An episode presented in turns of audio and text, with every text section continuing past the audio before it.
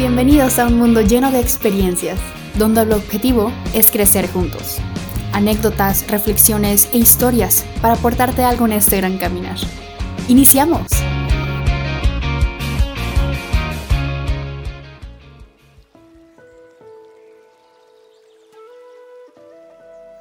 Agenda Momentos de Ocio.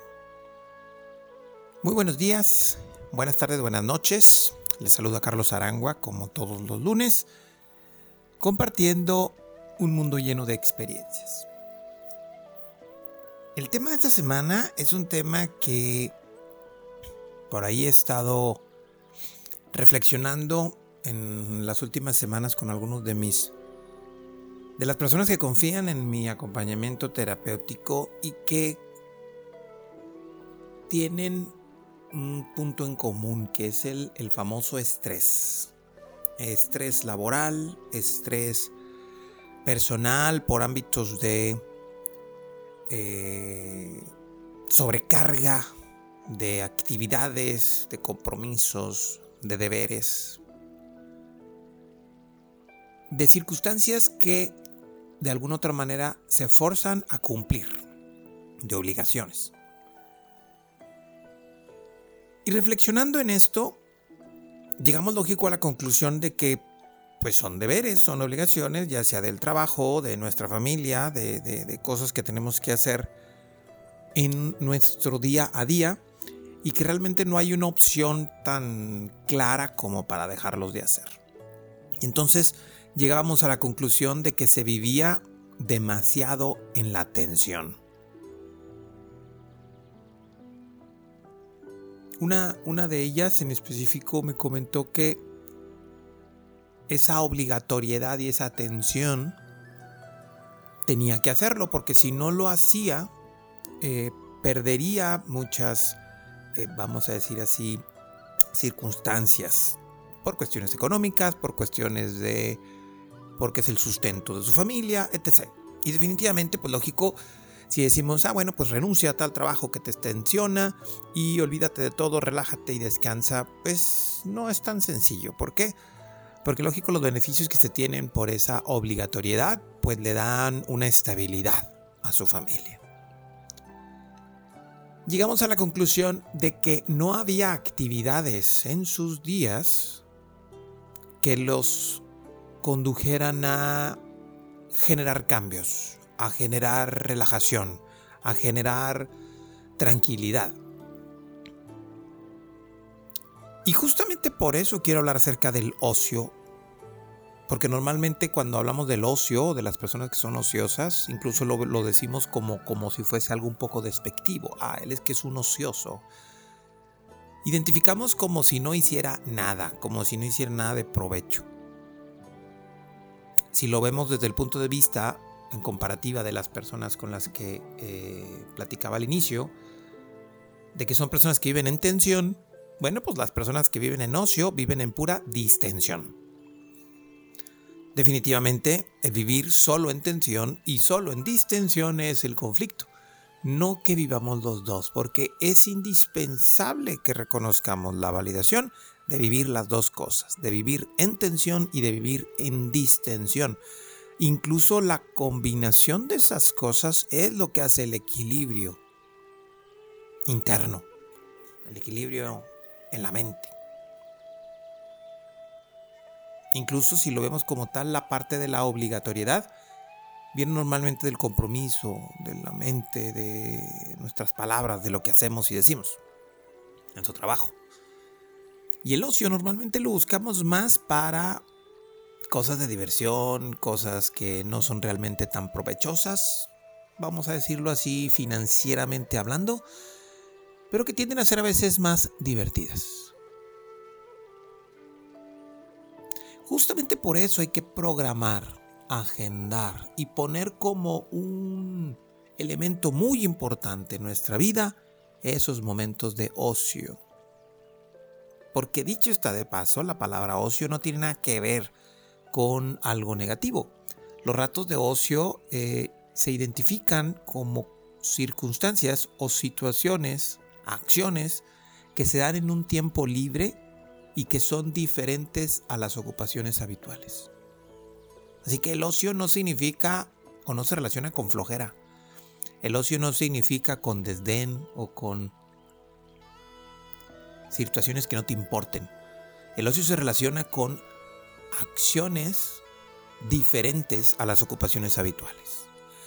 Si lo vemos desde la reflexión anterior, si mi vida es de mucha tensión, si mi trabajo es de mucha tensión, el ocio se relaciona a lo opuesto, a la distensión.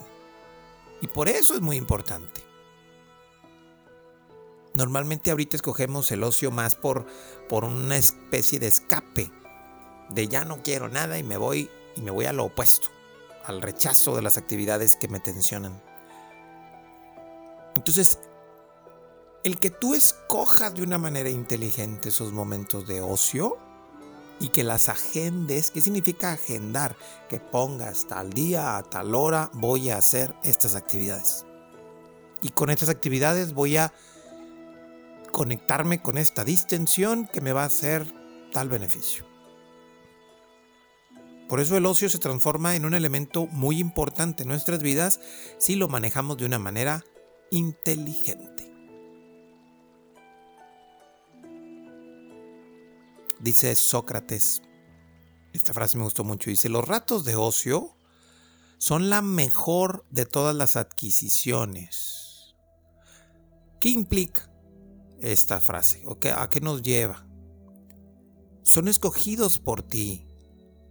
Tú puedes adquirir lo que tú quieras en esos ratos de ocio, porque son momentos normal que normalmente nos llevan a vivir de una manera más tranquila, a vivir de una manera más relajada, no tengo que cumplir con mis obligaciones.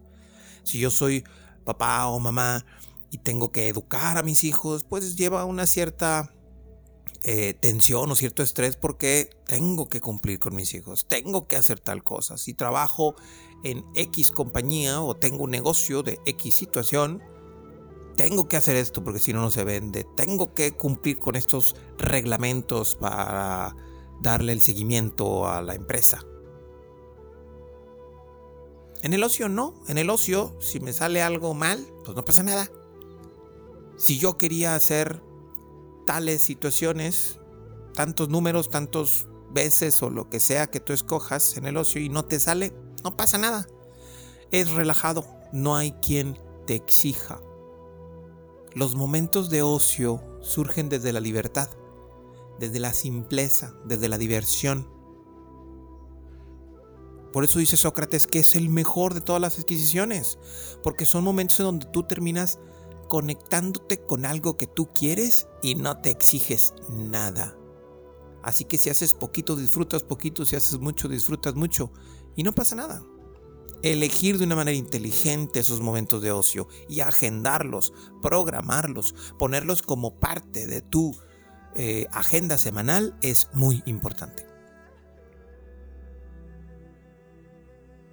¿Y qué situaciones puedes tú hacer en momentos de ocio?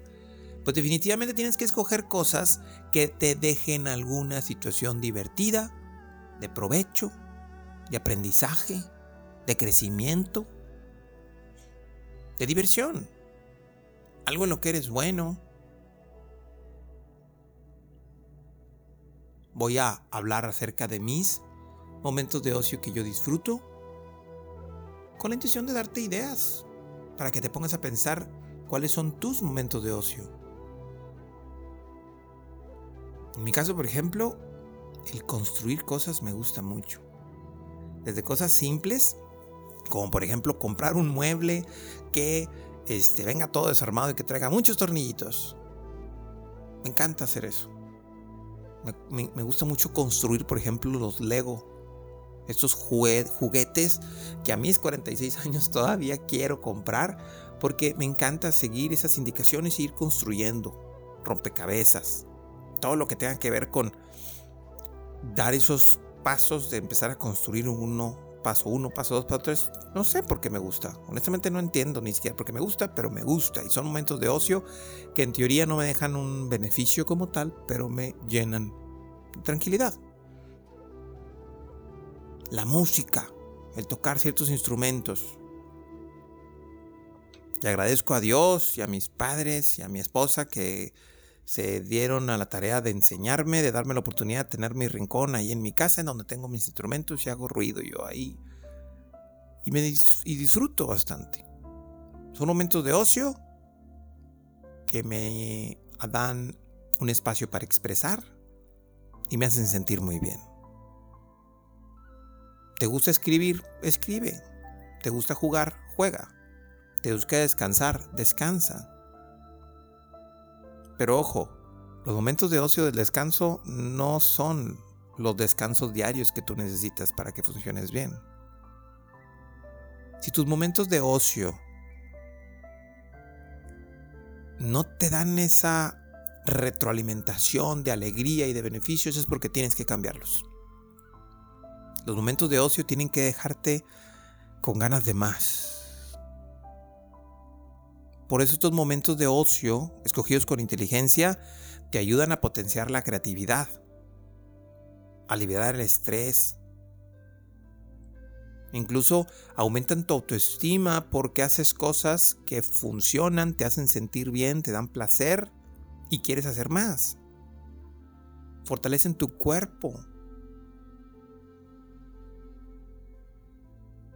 Algo que por ejemplo yo les recomiendo mucho es que cojan momentos de ocio en donde aprendan algo.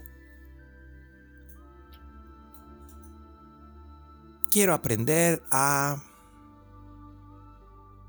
la carpintería, quiero aprender a tejer, quiero aprender a lo que tú quieras, que a lo mejor no sea tan de provecho a lo mejor financiero, pero que te dejen una evolución de que en esos momentos de ocio estás creciendo y te estás relajando al mismo tiempo. Así que potencia tu felicidad, tu tranquilidad, tu relajación, tu diversión en tus momentos de ocio y prográmalos. Si tú no tienes al menos una o dos horas por semana en un ocio que no te deje nada de beneficios por las obligaciones que te toca y simplemente te diviertas al hacerlo. Te invito a que lo hagas. Así que programa y agenda momentos de ocio. Muchas bendiciones y nos escuchamos la próxima semana. Gracias por acompañarnos. Si te agrada la información, compártela. Síguenos en redes sociales como Carlos Arama y comenta qué piensas y qué aprendes de este episodio. Activa las notificaciones para que te llegue un recordatorio cuando tengamos un capítulo nuevo. Y muchas gracias por vivir este mundo lleno de experiencias.